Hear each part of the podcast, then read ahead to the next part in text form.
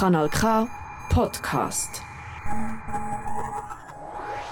Niestety chomik nie może odpowiedzieć. Heinrich Swarberg die Woche. La vida es bella. Kompass. Die Schweiz redet mehr als vier Sprachen.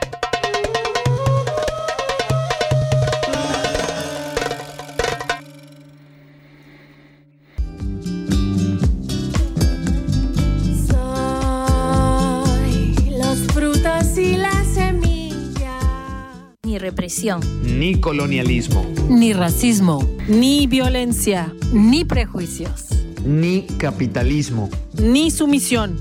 ni explotación. Está sintonizando ni chicha ni limona. Sí sororidad, sí feministas, Sí, defensoras del territorio. Sí, luchadoras. sí libertades.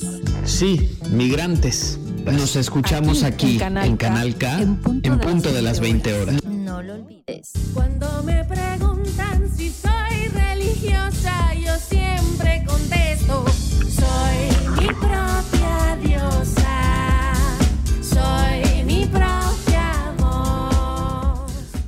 Mu. Uy. Nos hicimos bolas. Hola, Gio. Hola, Sandrita. Buenas noches. ¿Qué, qué comienzo, ¿no? Aquí emocionadas, desesperadas de salir al aire, ¿no? Buenas es que ya noches. pasó un mes, hermana, que no nos vemos ni nos escuchamos, Sí. entonces nos atropellamos la palabra. Pues sí, pero Dale. aquí estamos en, en esto que es tu programa Ni Chicha ni Limona. Eh, esta noche, como siempre, eh, nos acompaña ah, también Santiago, pero Santiago desde estará presente desde su casita. Santi, hola. Hola, hola, queridísimas. Qué gusto saludarles, qué gusto saludar a nuestra hermosísima audiencia. Y sí, efectivamente, les, les mando un abrazo desde Turgaulifornia, eh, acá por estos lares en Suiza. Y bueno, muy emocionada por estar eh, una vez más aquí en Iquicha ni Limoná, en Canal K, eh, y con un tema que creo que a las tres, a las cuatro, incluyendo a Maricruz, nos apasiona bastantísimo. Así es que, bueno, bienvenidas todas, bienvenidas y listísimas para, para entrarle.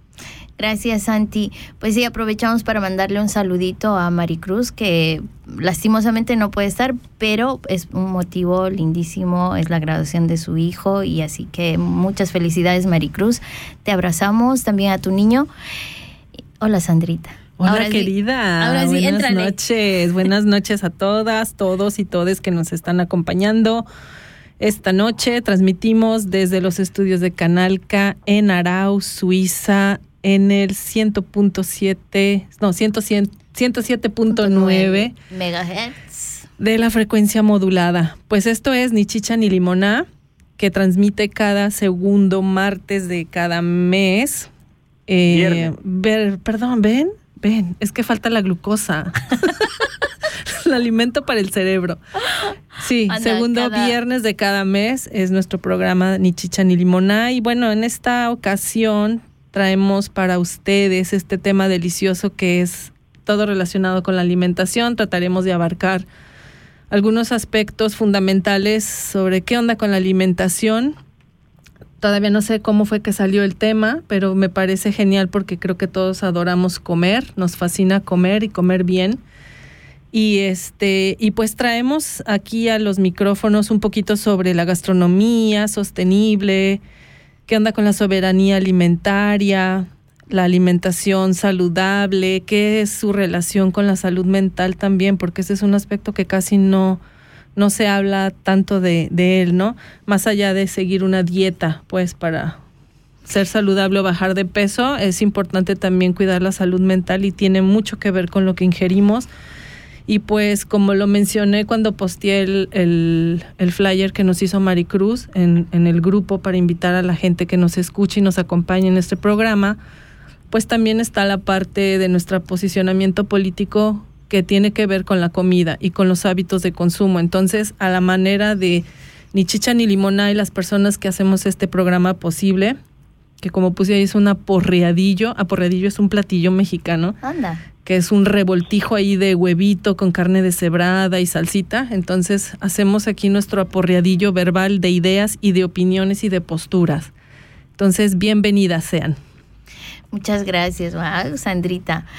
Pues, eh, ¿qué les parece si mandamos nuestros saluditos de costumbre?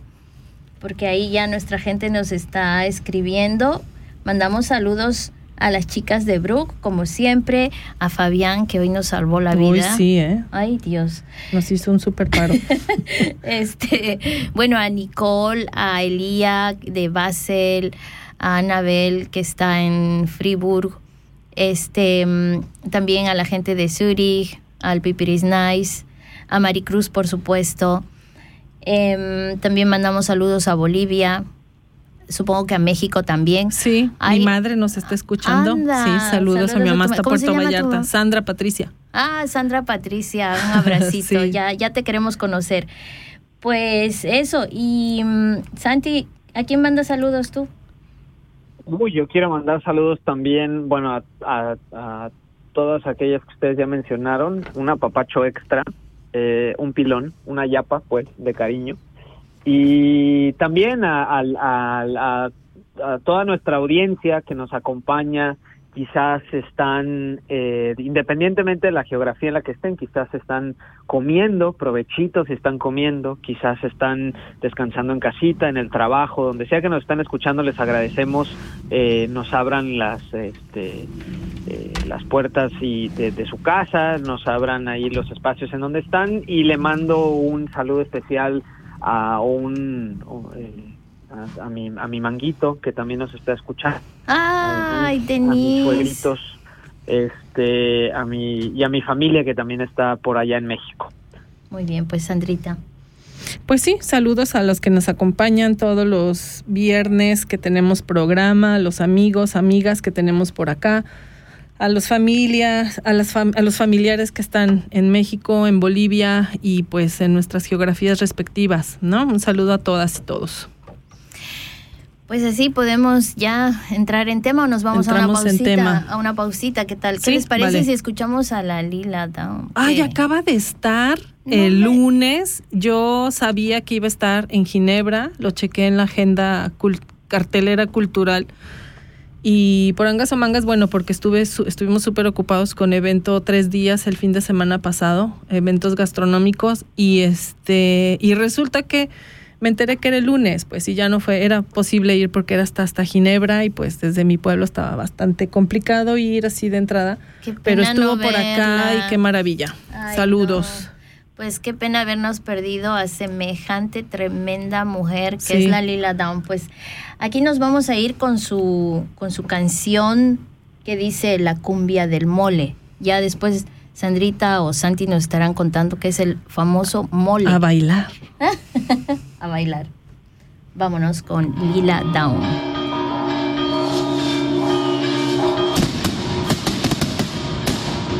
Cuentan que en Oaxaca se toma el mezcal con café.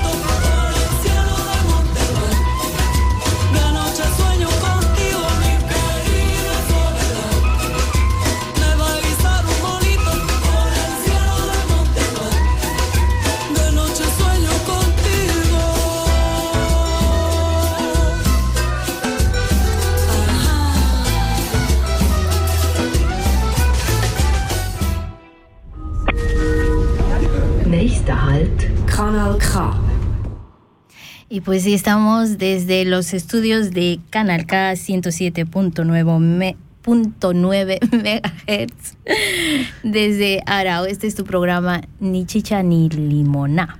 ¿Qué te pareció esa cumbia? No, me encantó. ¿Verdad? Me encantó. Aparte que la Lila tiene su feeling, pero eh, en lo personal, déjame te les comento rápido que yo tengo un crush muy grande con Oaxaca. Eh, Oaxaca es un estado al sureste de la República Mexicana y de donde es originaria la cantante Lila Downs, pero aparte es un lugar súper mágico por toda la gastronomía tan rica y variada y diversa, con raíces prehispánicas que tienen. Es tremendo, ¿no? Y esta cumbia, que aparte que nos pone de muy buen humor, pues nos habla un poquito de esas tradiciones, ¿no?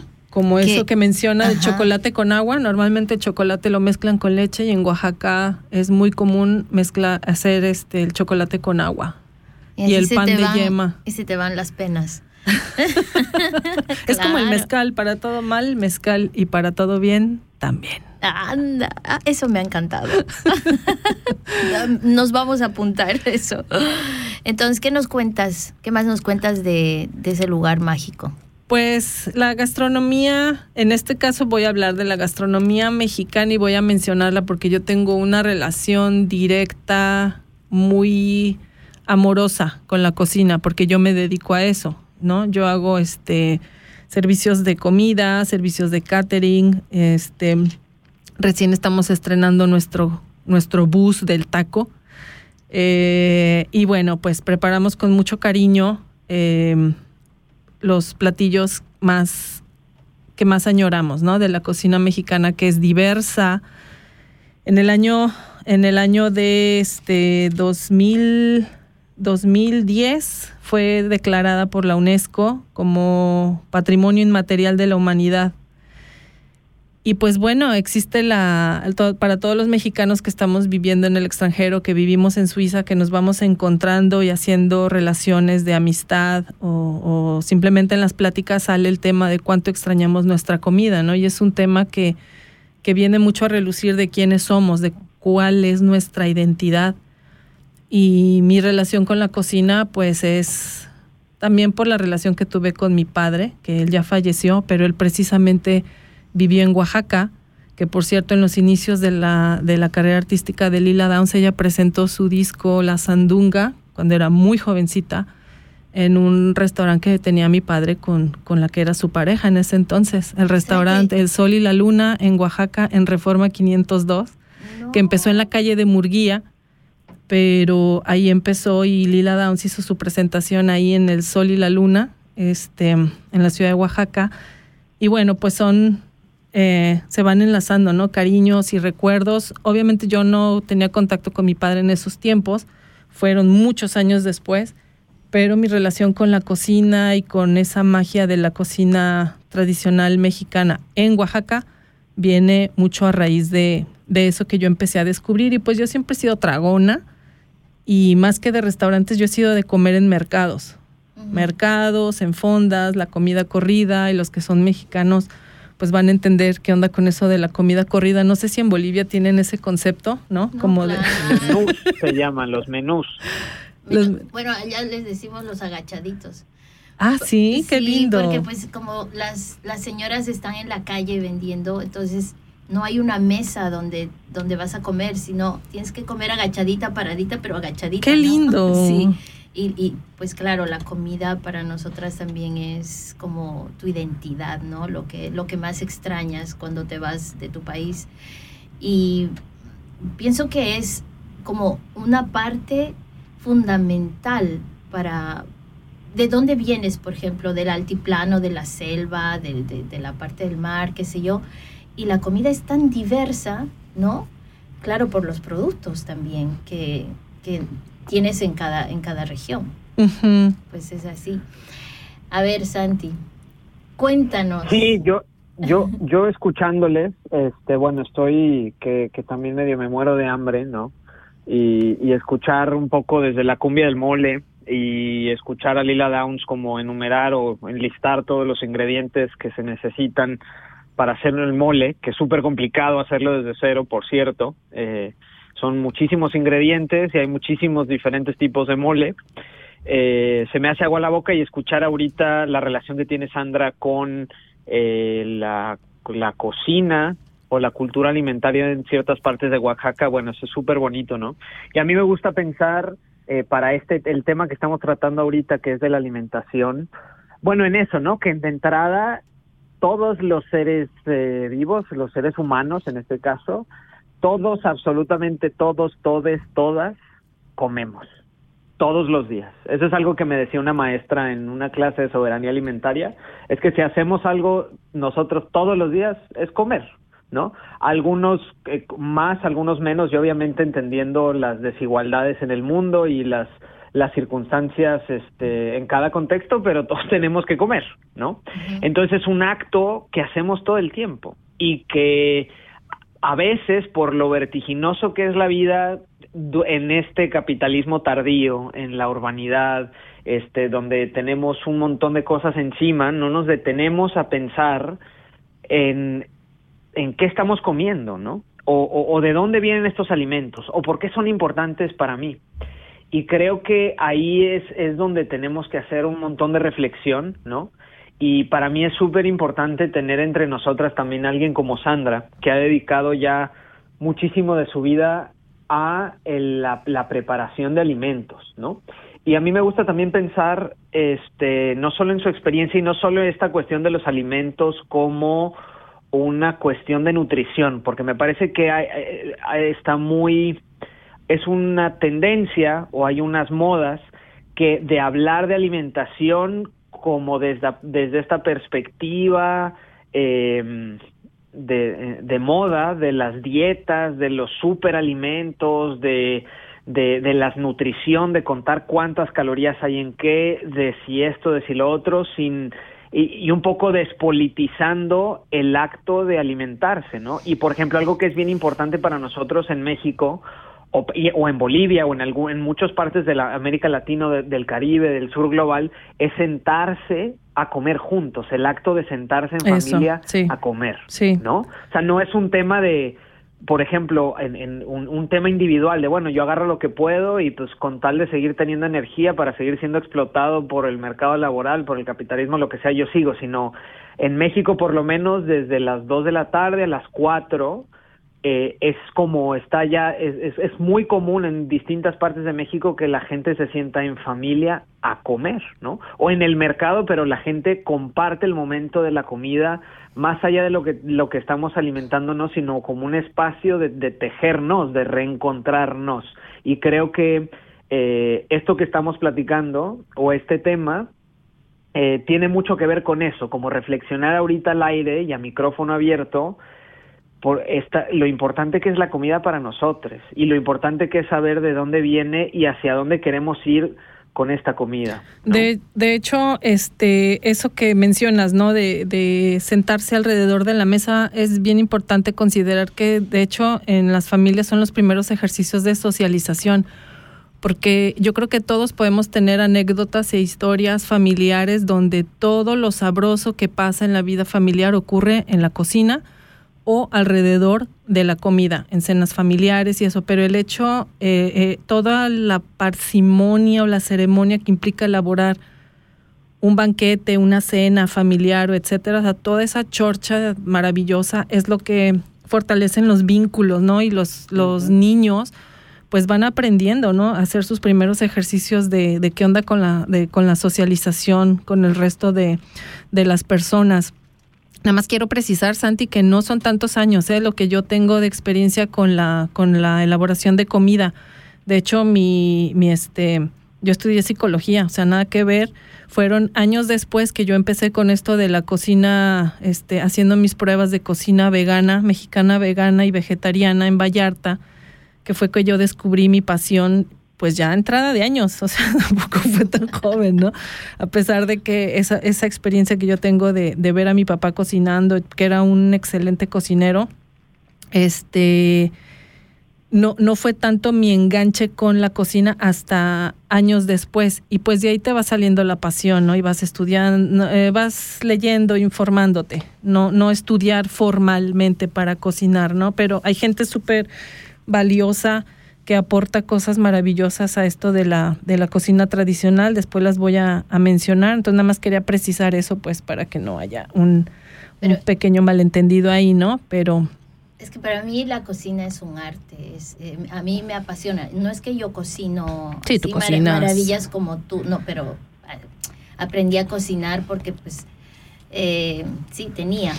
A veces pero no es mi, mi mega pasión. O sea, pero sí me, apasiona el hecho de saber qué vamos a comer. Eso sí, me interesa hasta, no sé, la papa, de dónde viene, por qué viene, todo eso sí me interesa mucho. Y por eso es que me parece súper importante este tema, porque así podemos compartir, ¿no? Nuestra también preocupación, porque es una preocupación que no, no, hoy en día pues los supermercados están llenos de venenos, por ejemplo, ¿no? Y a veces vamos, compramos lo más barato y tata, pero al final, ¿qué le estamos dando a nuestra familia? Por ejemplo, a las niñas, niños de nuestra casa, que ellos no, tienen esa responsabilidad, ese, ese saber.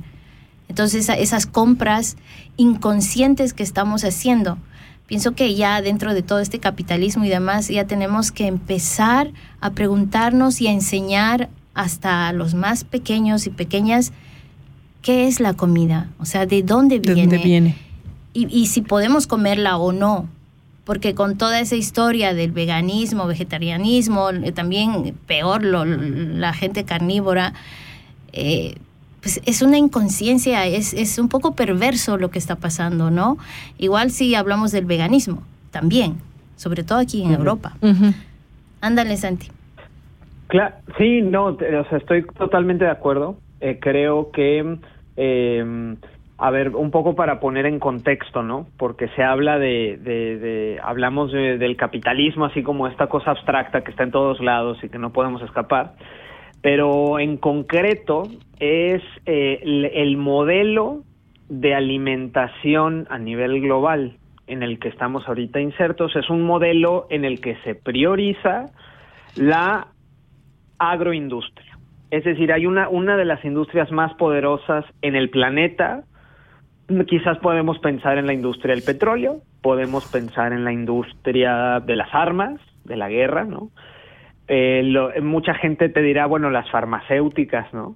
Pero si hay una industria que tiene, que quizás no solo está al tú por tú en términos de poder y de capital con todas estas, sino que está, que quizás controla a un nivel mucho más íntimo nuestra vida, es la industria de la alimentación y de la agricultura industrial. Esa agricultura que está basada en el uso intensivo del suelo, en el uso de agroquímicos y, pesticidas y fungicidas químicos para eh, aumentar las producciones en todo el mundo y para lograr que en los supermercados estén abastecidos con una fantasía de diversidad, ¿no? Y que estén abastecidos con alimentos a veces vacíos, sobre todo porque están eh, eh, producidos en, en, en, temas como monocultivos, ¿no? Lo cual le quita mucho de la riqueza al suelo, le quita riqueza al alimento y también para permitir que si, aunque no sea temporada, por ejemplo, ahorita de, no sé, de mandarinas, que haya mandarinas en el supermercado todo el año. ¿Por qué? Porque la idea es que se consuma siempre de lo que la gente que pueda pagar quiera consumir en todo momento y en todo lugar. Y no importa si yo aquí en Europa o en Suiza me quiero comer un aguacate todos los días y a veces un aguacate de California y a veces un aguacate de Michoacán o de Chile, a mí no me interesa y que me lo pongan más caro no pasa nada, pero yo lo voy a poder comprar. Bueno, es una es una un ese es como para poner en contexto a la audiencia del modelo en el que son estas la industria de la de la agricultura de, del agronegocio la que pone las pautas. Como alternativa, o por el otro lado, porque también eh, eh, esta misma industria nace el siglo pasado como consecuencia de unos arreglos que se hacen entre los dueños de las petroleras y los dueños de las armas químicas que estaban usando en la Segunda Guerra Mundial para crear estos eh, abonos a los suelos de nitrógeno, ¿no? Pero como, como alternativa o como resistencia histórica a, este agro, a esta agroindustria están la agricultura campesina y familiar. Que ojo, ¿eh? nosotros podemos pensar que, bueno, los supermercados están en todos lados y ahora sí que le preguntas a un niño, a cualquier niño en, en las ciudades más grandes del mundo de dónde viene tu comida y te va a decir del supermercado, quizás, ¿no? Sin embargo, es hasta, depende de qué estadísticas cheques, pero es hasta el 70% de todos los alimentos que consumimos están producidos por la agricultura familiar y campesina, no por la agroindustria. Lo que hace la agroindustria es entonces acaparar la riqueza, es explotar y es despojar de estos productos a las familias. ¿Ya? Entonces, ese es el contexto cuando hablamos de es que el capitalismo y lo que sea, que no puede, y comemos lo que sea, bueno, esto es algo muy intencional, ¿no?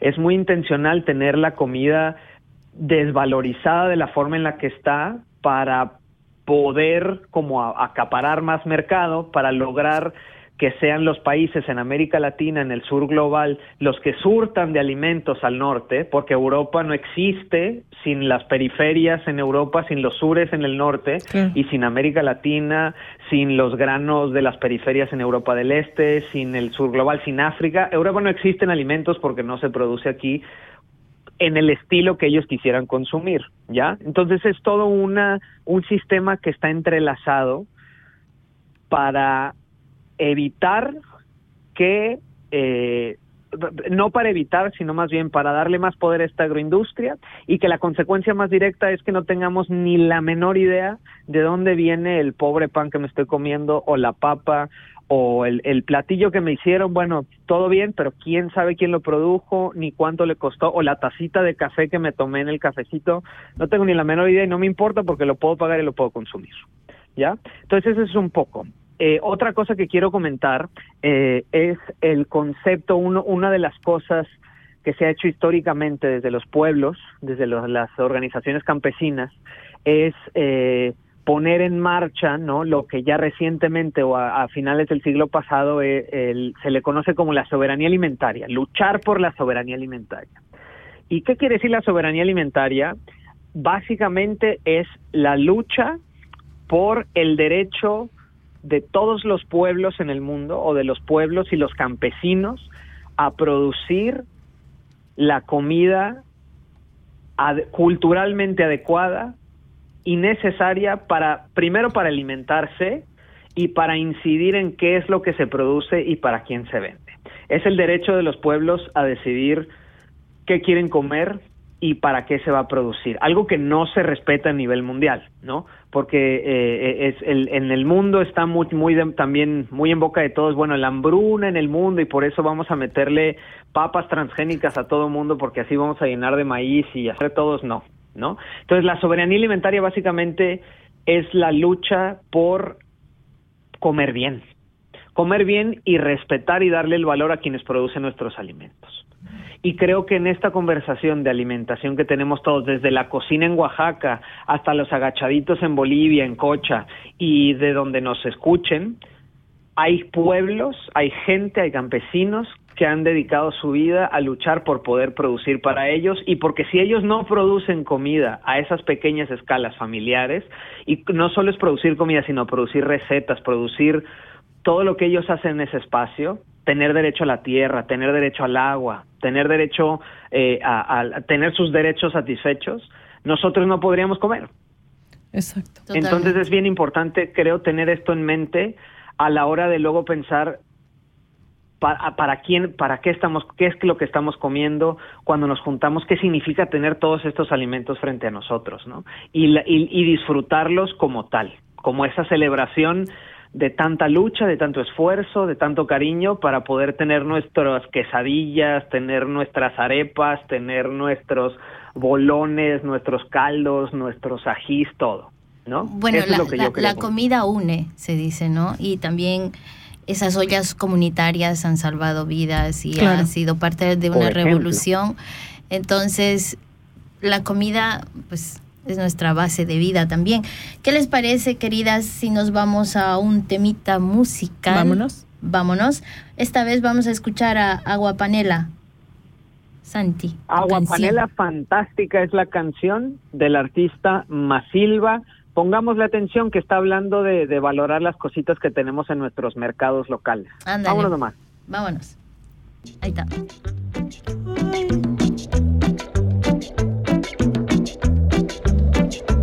Doña Fabiola vende cebolla larga, tomate para hacer el hogao, para comer con las arepas de maíz pelao, que trae desde Barbosa Don Maximiliano, libra y media de uchuva para hacer mermelada, endulzar con panela de nocaima, huevos criollos moraditos de anolaima, y arepa boyacense de ramiriqui.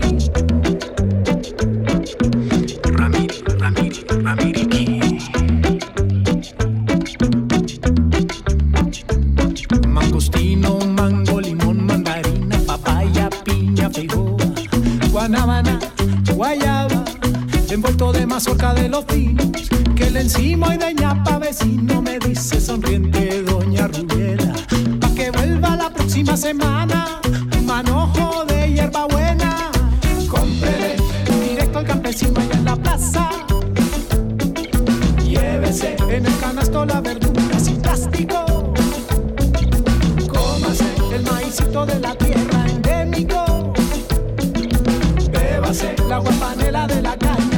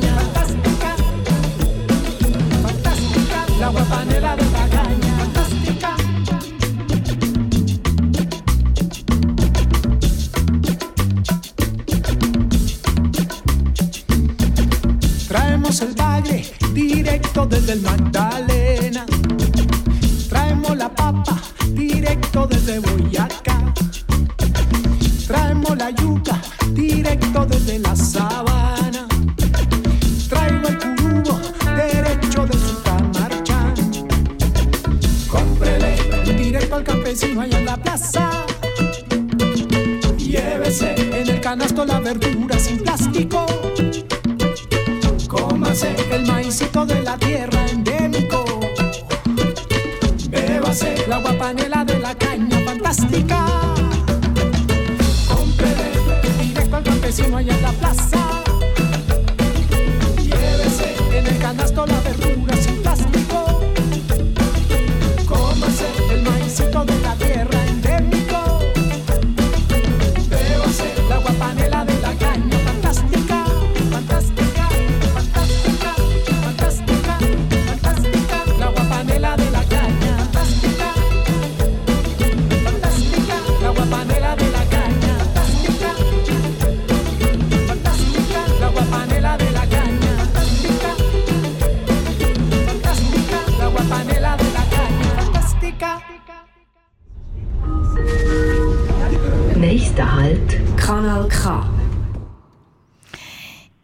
Son las 8 con 36 minutos en Suiza.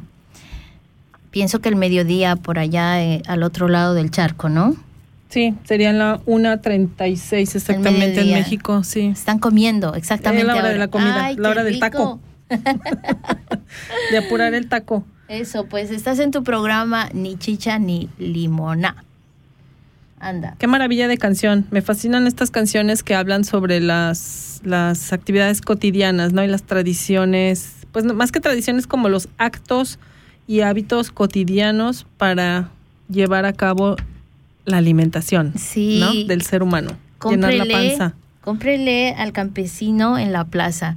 ¿Cuándo veo yo eso acá en Suiza? No, Por no. ejemplo, los viernes. Tenemos un mercadillo solo el viernes, el resto de la semana compramos del supermercado. Imagínate. Y mm, Lo que dice del plástico, o Me sea, no sé de sí. cuándo es esta canción, pero híjole, es, alucinante de cómo canción. vas a comprar tus víveres y hasta una lechuga está cubierta con De plástico, y es un basural tremendo, ¿no? Que genera en tu, tu cocina. Y no digamos Claro. las cáscaras, que se supone que todo eso se puede convertir en compost y son desechos orgánicos. La basura en la que viene envuelto lo que te vas a comer. Está cañón, eso es de dar miedo. viene en plástico y plastoformo, ¿no? La, El la base, suavecito, sí.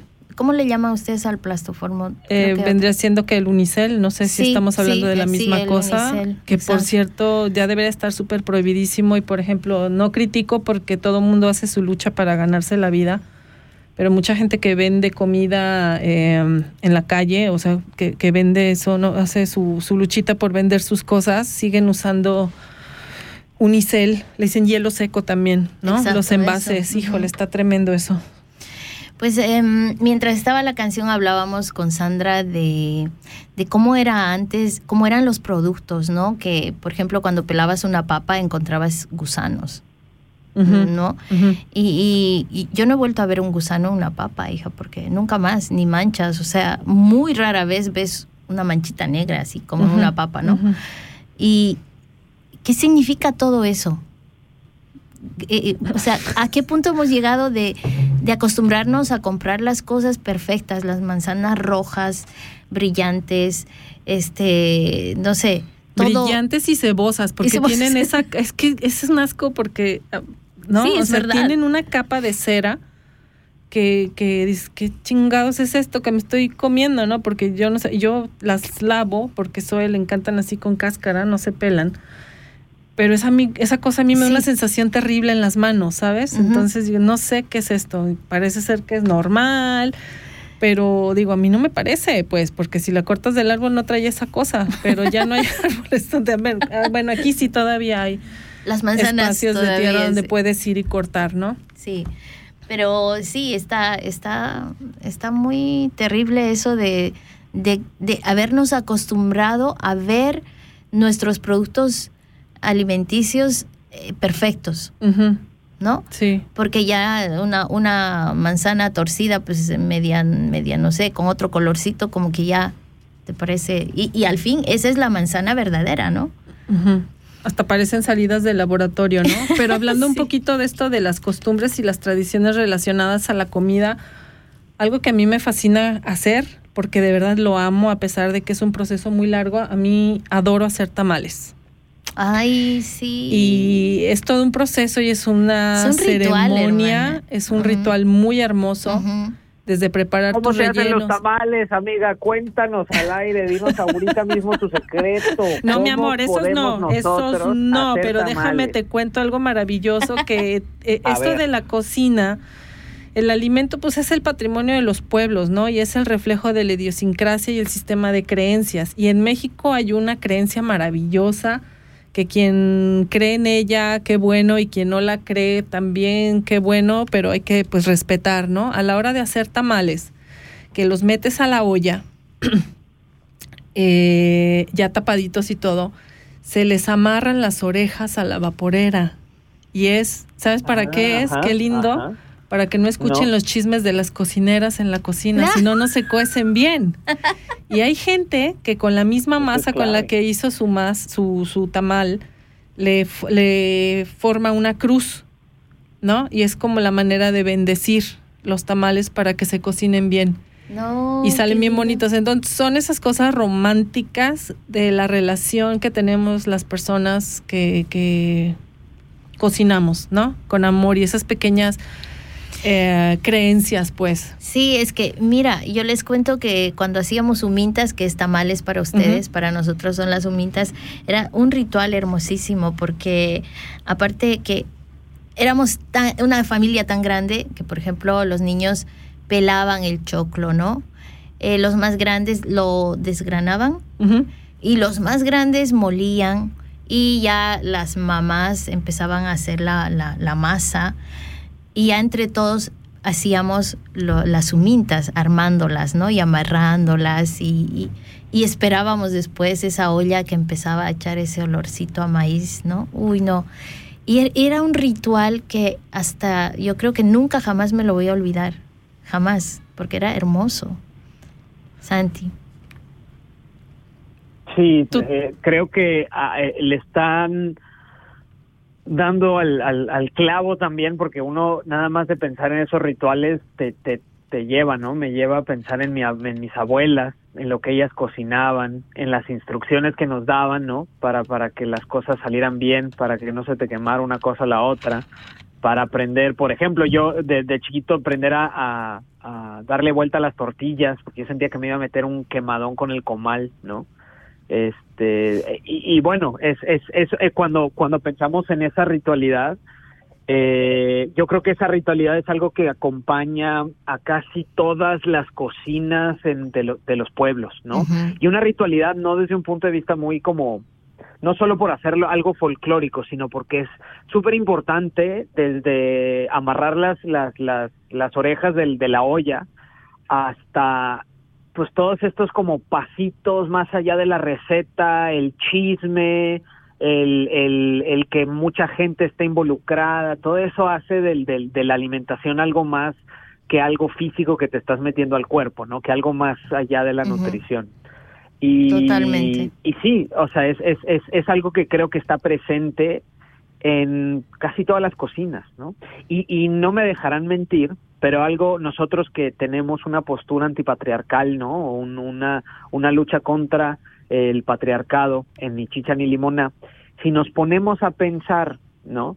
En los espacios de la cocina como un espacio de poder, un espacio que da vida también, ¿no? Porque, pues, la, como hemos dicho, es un espacio en donde nosotros, del cual dependemos 100%, porque necesitamos comer para vivir quienes han estado a la cabeza o se han dado a la tarea de guiar esta celebración de la vida que es la cocina en muchas ocasiones, en muchísimos pueblos, son las mujeres.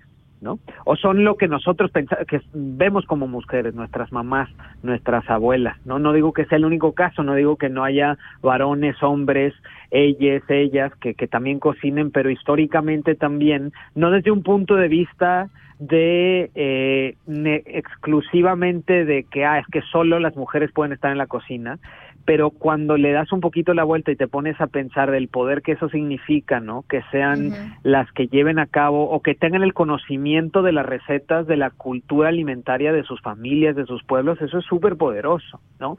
Y eso es algo que en muchas partes del mundo, bueno, en, la, en, la, en las sociedades modernas, contemporáneas, no se le da quizás tanto peso a, a, ese, a esos saberes, pero esos saberes son los que nos tenemos que detener a, revalorizar, ¿no? Y a, y, a, y a luchar porque esos saberes que se nos han transmitido de estas mujeres que aparte, bueno, tendrán sus millones de historias de vida, pero son saberes que se transmiten también en la cocina, ¿no? Eso que es que son, son saberes, son cositas que uno aprende estando ahí y cocinando. Y será también desde el sembrar, ¿no? Porque también en el sembrar los hombres hacen el, el, el, la zanja y las mujeres son las que ponen la semilla. Claro. O sea, solo las mujeres ¿no? lo hacen en el campo, claro. Y, que eso te habla, y este quizás ya es de mi cuchara, y, eh, eh, de una, de que la forma en la que hemos, nos han dicho cómo entender el mundo, de que tiene que, de que todo es binario, hombre, mujer, hombre, mujer, y los binarios que hemos hablado, pero en otras, cuando nos ponemos a pensar desde otra perspectiva, hay una relación de complemento también en cómo trabajar la tierra, cómo trabajar los alimentos, cómo cuidar las semillas, sembrar, cosechar, cocinar, pero más desde el complemento, desde el apoyo, no tanto desde una jerarquía de que o eres esto o eres lo otro. Y eso es algo que con la colonización y la forma de pensar más individualista y capitalista y moderna finalmente, se nos ha inculcado que eso lo tenemos que ver como algo malo, que sean, por ejemplo, las mujeres las que cuidan las semillas o las que tienen el conocimiento de la receta de los tamales, por ejemplo, porque hay gente, hay, hay, hay casos en los que esas recetas no se comparten. No sé si ustedes tengan casos, pero en mi familia yo sé que mi abuela tenía recetas para uno que otro platillo y ese no era nomás de, ah, sí, mijo, mira, órale. No, no. No, mira, la Sandrita no nos está dando la receta. No nos está dando la receta Del, tamal, o sea, es muy aquí, larga. aquí mismo la tenemos. Mejor cómala. No, con mucho gusto la comparto después, pero quería compartir antes porque ya vi la hora, híjole, y otra vez el tiempo ya se va, se va, se fue. come. Quisiera mencionar al Dream Team de las mujeres cocineras tradicionales. El Dream Team son este como las que están en el spotlight, ¿no? Bueno, hay un montón y la mayoría de ellas maravillosas están en los pueblos y tal vez nunca van a estar en un punto de observación para otro, ¿no? Pero algo bien maravilloso es de que se ha estado, a pesar de que tiene también su parte que yo critico porque se folclorizó, ¿no? El trabajo de las cocineras tradicionales, pero lo importante es que salgan al mundo y den a conocer, ¿no? La tradición este, de la cocina mexicana. Están, por mencionar algunas, Marta Soledad, de la eh, Gómez Atzin, que es, ella es de la tradición totonaca. Eh, está Juana Bravo, ella es de la tradición purépecha, de la región lacustre y de las montañas de Michoacán. Está otra que se llama Benedicta Alejo, también de la cocina michoacana, y hay dos que mm, una de ellas no la conozco personalmente, que es Celia Florian, que es ahorita, este, mm, ella es miembro del Conservatorio de la Cocina Mexicana, ella es de Oaxaca, y ella tiene como la consigna pues de dar a conocer a las cocineras tradicionales oaxaqueñas. tiene un restaurante que yo llegué a conocer que se llama las, las este, 15 letras y era en sus tiempos era como la comida este, tradicional oaxaqueña antes de que se diera todo este boom de de, de, los cocineros y los chefs internacionales, ¿no? Que vienen y rescatan y por ahí hay un mole de quién sabe cuántos miles de días que sea, este, sí, sin mencionar nombres, pues, pero sí hay todo un rollo muy, muy, muy, este, hipster, ¿no? En relación a la cocina que está muy bien, pero no tenemos que perder de vista lo otro, pues que son ellas las que tienen las sabidurías, este, desde tiempos ancestrales. Y está la Abigail Mendoza en Oaxaca, ella es de la tradición zapoteca, está en un lugar que se llama Teotitlán del Valle, Oaxaca. Eh, su restaurante se llama Tlamanalí, ha sido conocida internacionalmente, tiene libros y todo eso. Y un chef y un comentario, este, él hacía viajes gastronómicos que ya murió Anthony Bourdain, que a mí me fascinaba. Él llegó a conocer y estuvo ahí, hizo programas con ella. Eh, y bueno, tiene unas manos maravillosas y tiene toda una tradición que sustenta su trabajo, ¿no? Y ella no usa las bueno, sí, seguramente también por ahí tiene sus licuadoras, pero a la vez trabajando con el metate y a rodilla, ¿no? Oye, yo te cuento que en Bolivia todavía en los restaurantes de comida tradicional todavía cocinan en leña y con ollas de, de ah, barro. o sea, yo pienso que es parte del secreto de esas delicias que hacen, ¿no? Que por cierto, si seguimos con la crisis energética que ah, viene pues, ahorita, huevo, vamos a cocinar con leña y carbón. Entonces, este sería genial. despidiendo de su gas, vamos a cocinar con leña y carbón otra vez. Oye, a propósito, decía, creo que Bandana Shiva, si no me equivoco, el poder será de las personas que tengan un pedazo de tierra. y eso se acerca tan rápido, tan rápido. Quiero mandar dar saludos a María de Basel, que pues sí, por un tiempo trabajamos en, nos cedió su jardín, hermoso jardín. Te mandamos un saludo inmenso, María, que me escribió ahora que nos está escuchando. Y sí, sembrar, sembrar, tenemos que aprender a sembrar, a cosechar, porque es lo más bonito, hacer tu ensalada con tus propios tomatitos, sabes que le has echado, o sea, e, e, eso creo que tenemos que volver a lo que fue, ¿Puedes volver a mencionar lo que dijiste? Porque te acuerdas que mencionamos hace un ratito en el café antes de venir para acá, ¿qué onda con ese Gates que está apañándose todas las ah, granjas y territorios cultivables en el mundo? Sí, ah, carajo, ¿qué onda? Eh, este, yo dije que el poder será de aquel que tenga un pedazo de tierra. Sí, totalmente cierto. Porque si no, pues... Y eso, eso, me, eso me lleva también a, eh, a un par de cosas. Uno, eh, el, la importancia para la soberanía alimentaria de el acceso a la tierra y al agua. Que no se nos olvide de que es, es esta lucha por la buena alimentación y el consumo responsable y saludable y ecológico y demás empieza porque los campesinos y campesinas de todo el mundo tengan acceso a la tierra y al agua que eso no lo tienen, por cómo está configurado el capitalismo global, el comercio internacional de alimentos, en los bancos de semillas globales, etcétera, ¿no? Entonces eso hay que ponerlo ahí.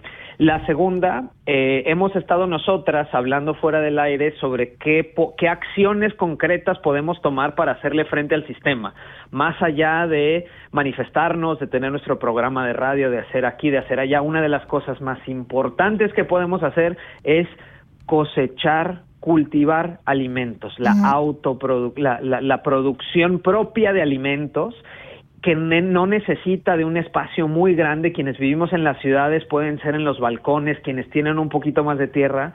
La producción de alimentos propia es una de las acciones más importantes que se le puede hacer frente a uno de los sistemas más poderosos que es el de la, de la, la agroindustria. Y aquí en Suiza hay muchísimas opciones para ello lo más lo más chido sería organizarse entre familias y tener huertas comunitarias como en algunos espacios están, ¿no? Y lo tercero que quiero decir y que, que me parece eh, eh, importante mencionar es que eh, muchos de los alimentos, ¿no? Eh, que hoy consumimos a nivel global, lo que pensamos que es de la cocina internacional o lo que sea, muchos de estos cultivos fueron extraídos de sus lugares de origen causa de la colonización. No tendríamos tomate, no tendríamos frijol, no tendríamos calabaza, no tendríamos chile, no tendríamos cacao, no tendríamos las la mayoría de las frutas que tenemos, no tendríamos la quinoa, no tendríamos el aguacate, no tendríamos un montón de cosas si no hubiera sido por la violenta experiencia de la colonización, ¿no? Y eso que nunca se nos olvide, ¿no? Que nunca se nos olvide que viene de muchas otras partes del mundo. Y que mi última participación va a ser mi platillo favorito y que les voy a recomendar a todas quienes nos están escuchando son los chilaquiles verdes. Eso es mi platillo favorito de la vida. No me van a dejar de decir la receta porque ya vi que se que no quieren compartir. Es por el tiempo, que va A ser sorpresa a una próxima ocasión. no los debes. chilaquiles verdes con honguitos. Ahí se las dejo. No los debes, no los debes todavía los los famosos chilaquiles. ¿Tu platillo favorito, cariño? Uy, es que a mí me encanta la comida. Me, me gusta mucho las ensaladas, los hongos. Me gusta, uf, ay, me gusta eh, esa salsa de maní que se llama las papas a la huancaína, que es un plato. Qué rico. Uy, no, eso, eso es mi, mi plato favorito. Babeas con eso. Sí, la verdad. ¿El tuyo, Sandrita? Los tacos. Los tacos. Tacos y todo lo que, se hace con maíz, sí. ¿Tacos de qué? ¿Tacos de qué? Pues tacos de cochinita pibil, tacos de hongos en mole verde. De mole verde. De mole verde, sí, sí. Es un mole que yo hago en casa y hago hongos con eso. Es que esa mujer cocina, tiene manos de diosa, por favor. Ay, cariño, te quiero mucho. Gracias por las porras. No, eso, eso es verdad, hermana. De verdad, tus manos son de diosa, diosa, diosa. Yo amo tu comida. Y eso que yo no estuve enterada de las cosas que dijiste, no sé cuáles son, porque pues les aviso que está que yo estoy aquí entre mexicanas, mexicanos, así que mm, no me entero de muchas cosas. Entre mexicanos te verás. Sí. Te vieras. Nos tenemos que despedir, es una pena, se nos acaba el tiempo. Son las 8.55 y ya casi nos despedimos. Entonces, Santi, tu mensaje final, cierra. Mi mensaje final. Dale. Tierra y agua para los campesinos. Eso. Siembren su propia comida, compañeros, compañeras. Y hagan huertas comunitarias. Les quiero un montón, gracias por escucharnos y nos vemos el próximo mes. Gracias, cariño. nos escuchamos el segundo viernes del mes de agosto. Agosto ya, sí. Exacto. Oh, Sandrita, despídete, cariño. Gracias por acompañarnos, por estar con nosotros. Esperemos que hayan disfrutado esta emisión. Y pues para mí la organización, la resistencia y desobediencia civil empieza con la organización. Y es súper importante estar consciente, reunirse con otros y debatir ideas porque nos está cargando la fregada en muchos temas. Ya no hay tiempo para tocar todos esos temas que quisiéramos, pero la organización es súper y en ni Chicha ni Limona estamos buscando la manera de propiciar esas reuniones de debate de ideas, construir en colectivo. Y de sembrar. Un abrazo. Gracias, Sandrita. Pues somos lo que comemos, ¿no? Y si hacemos conciencia, yo creo que enseñar y también investigar o entre nosotras hablar de estos temas, creo que crecemos mucho y nos hacemos un poquito conscientes en cuanto a lo que consumimos. Este, bueno, gente, ahí búsquese un pedacito de tierra, una maceta, no sé, siembre un tomate y luego sembrarás dos y luego tres, porque eso te reemociona cuando empieza a cosechar. Así que les mandamos un beso, un abrazo, cuídense mucho, coman sano, dejen el azúcar completamente cero azúcar. Ay, justamente no hablamos de eso y fíjate que la glucosa es la que alimenta al cerebro y la glucosa proviene del azúcar. Pero bueno, ya no hay tiempo para hablar de eso. Habrá ah, que pues buscar otro, otro, momento. Sí. otro programa para eso del azúcar porque yo soy enemiga mortal del azúcar. Bueno, gente, se les quiere y será hasta la próxima. Nos vamos a despedir con este tema Orquesta África moliendo café. Ay. Qué bueno. Chao, Chao people. Gente. Bye bye.